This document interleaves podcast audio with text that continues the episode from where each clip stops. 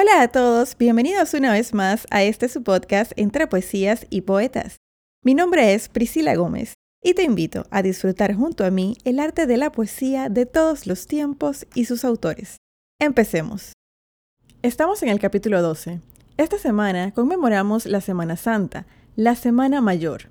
Independientemente de la fe que proceses, te exhorto a poner atención al poema que seleccioné para este episodio, La imagen equivocada verso a Jesús vivo de Gabriela Mistral.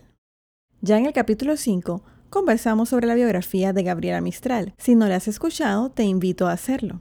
Para todos ustedes, la imagen equivocada, verso a Jesús vivo.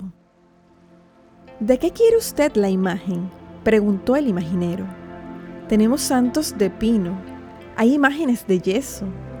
Mire este Cristo yacente, madera de puro cedro depende de quién lo encarga, una familia o un templo, o si el único objetivo es ponerla en un museo. Déjeme pues que le explique lo que de verdad deseo. Yo necesito una imagen de Jesús el Galileo que refleje su fracaso intentando un mundo nuevo, que conmueva las conciencias y cambie los pensamientos.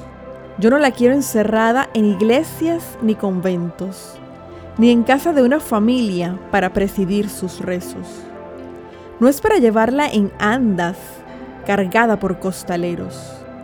Yo quiero una imagen viva de un Jesús, hombre sufriendo, que ilumine a quien la mire el corazón y el cerebro, que den ganas de bajarlo de su cruz y del tormento y quien contemple esta imagen no quede mirando un muerto, ni que con ojos de artista solo contemple un objeto, ante el que exclame admirado, qué torturado más bello.